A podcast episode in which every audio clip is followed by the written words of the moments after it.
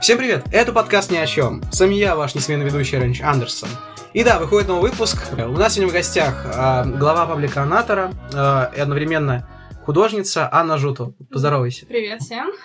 Я Аня, да. Вау, Аня, прикольно. Вау, Лера, вау, Аня. Каждый выпуск такая же штука происходит. Так вот, о чем мы сегодня будем говорить? Ну, мы сегодня поговорим о digital арте, о том, какие, возможно, виды бывают, э, о том, какие программы можно использовать, э, почему э, им стоит заниматься художником и вообще, почему это достаточно такая интересная область, как бы искусства. Так, ребят, только важная ремарочка. Будет целых два версии... Два версии, да. Две версии выпуска, где мы будем говорить о арте. Э, полный выпуск будет на YouTube-канале и эксклюзивно для паблика Анатора сделан, и обычный выпуск будет также во всех площадках, кроме YouTube, потому что я так захотел. Вот. А мы начинаем. С чего же мы начнем, Аня? Наверное, я хотела бы рассказать о том, как вообще, ну, что это вообще такое digital art, и вообще, с чем его едят, да. Digital art на данный момент очень популярное направление в сфере искусства. А, вообще, этот э, вид творчества привлекает э, множе... большую часть молодежи, так скажем. Mm-hmm. Этот вид творчества подразумевает использование различных компьютерных программ для создания артов. Также я хотела бы рассказать о том, какие вообще виды компьютерной графики вы можете встретить. Растровая графика. Растровой графикой вообще пользуется большая часть современных художников, потому что в основном все компьютерные программы для рисования основаны на том, то, что э, вот у нас есть холст, и э, как бы он заполнен пикселями. И мы рисуем с помощью пикселей. Также есть векторная графика. Вот, например, Вань, вот ты создаешь различные логотипы. А, ну да. И, в общем-то, это, э, этот вид искусства называется векторная графика, потому что элемент э, векторной графики является плоскость. Ой, не плоскость, извините, извиняюсь. Не, это... с мыслями, не, ну я понимаю тебя. Это линия. Да, вот. линия. Угу. Так, также есть фрактальная графика. Во фрактальной графике элемент, э, э, так скажем, рисования являются геометрические фигуры. Вот если, допустим, загуглить какие-нибудь картинки с фрактальной графикой, то вы можете увидеть довольно красивые картины, больше похоже на абстракционизм. То есть, типа, эм, я не знаю сейчас, Айвазовская, хотя Айвазовский ничего не рисовал подобное. Айвазовский рисовал да, море, да. Да, море. Я просто вспомнил какую-то очень известную картину, которая у моего отца есть на стене. Вообще, Пабло Пикассо вроде рисовал. Да, Пабло Пикассо, кубизм. Это кубизм, это типа а, а, будущий абстракционизм, потом он выбьется из этого. Ну, что-то вроде... Ну, короче, Малевич, типа, же может значит, назвать абстракционизмом? Малевич, да, в принципе, можно назвать абстракционизмом, mm-hmm. только в, так скажем, фрактальной графике там а, очень красивые элементы фигур.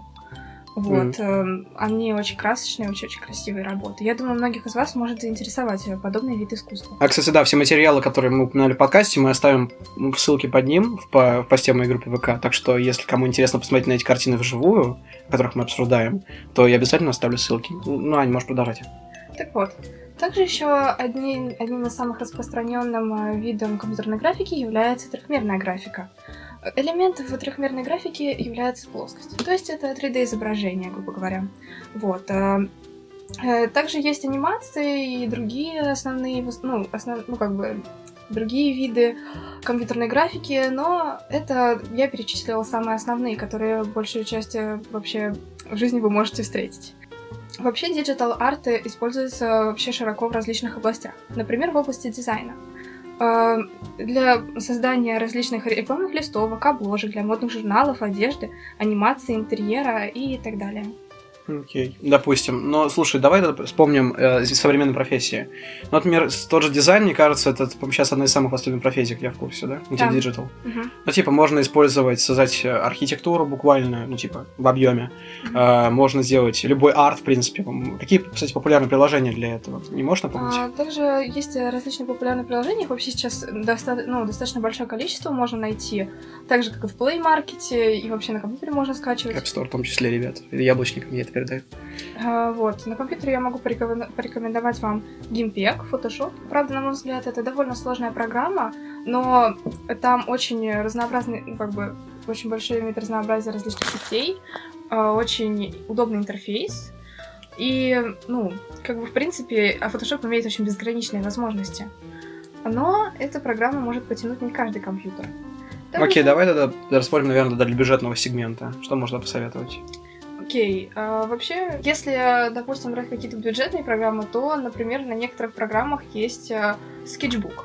То есть на некоторых компьютерах она уже ранее установлена, в общем-то, и э, в принципе ей можно пользоваться на, ну, на многих э, новых компьютерах. Ее можно, в принципе, установить тоже на компьютере.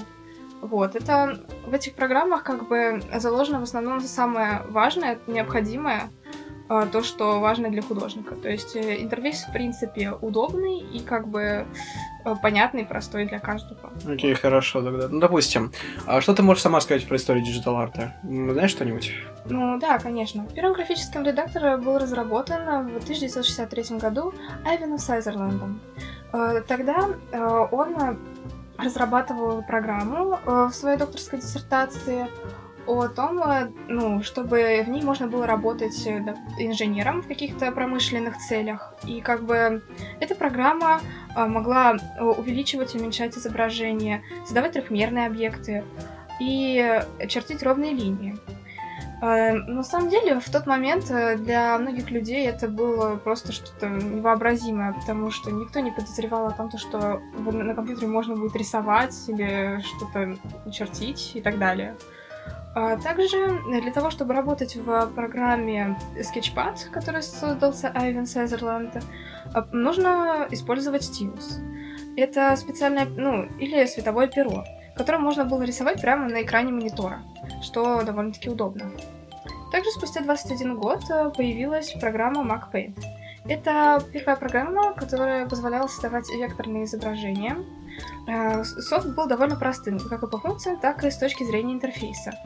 Пользователи MacPaint могли работать только в одном окне одной картинкой. Размер окна и его положение нельзя было поменять, как и подвигать панели и инструментов. Зато внутри MacPaint можно э, было двигать изображение без эффекта мерцания. Для этого софт использовал два отдельных буфера обмена. В одном хранились пиксели текущего положения, во втором пиксели предыдущего. Возможность вернуться в предыдущее состояние рисунка подарила цифровым художникам их любимую отмену действия, ну или Ctrl-Z. А Для Mac э, существовал не только растровый редактор, но и векторный. Его называли MacDraw. А, Программа прежде всего использовалась для создания диаграмм, блок-схем и чертежей. Также в 1986 году появился SuperPaint. Этот, эта программа могла работать как с растровыми, так и с векторными изображениями. Также в арсенале художника появлялись такие функции, как лассо, э, горячие клавиши, панель инструментов можно было передвигать и так далее. Потом уже в 1989 году э, братья Томас и Джон Нолл создали и разработали ну, первоначальную версию фотошопа. На данный момент э, и тогда Photoshop являлся одним из э, просто самых лучших программ, э, которые как бы превосходила также остальные редакторы по цене и по качеству. Ну и как бы дальше оно уже развивалось как бы, Стихийно тогда? ну, не знаю. Да, стремительно давай тогда. Да, допустим. Да-да, стр- дальше оно уже начало стремительно развиваться. Ну и появлялись новые все новые программы. Окей, большое спасибо за такую предоставленную информацию. Слушай, давай тогда так. Какие бы ты программы лично сама посоветовала? Прям вот именно как уникальный такой э, experience у тебя какой лично был? Как я уже говорила, на данный момент существует э, достаточно большое разнообразие различных программ. Но я бы хотела бы порекомендовать программу ArtRage. С этой программой я познакомилась в художественной школе на дополнительном предмете компьютерная графика.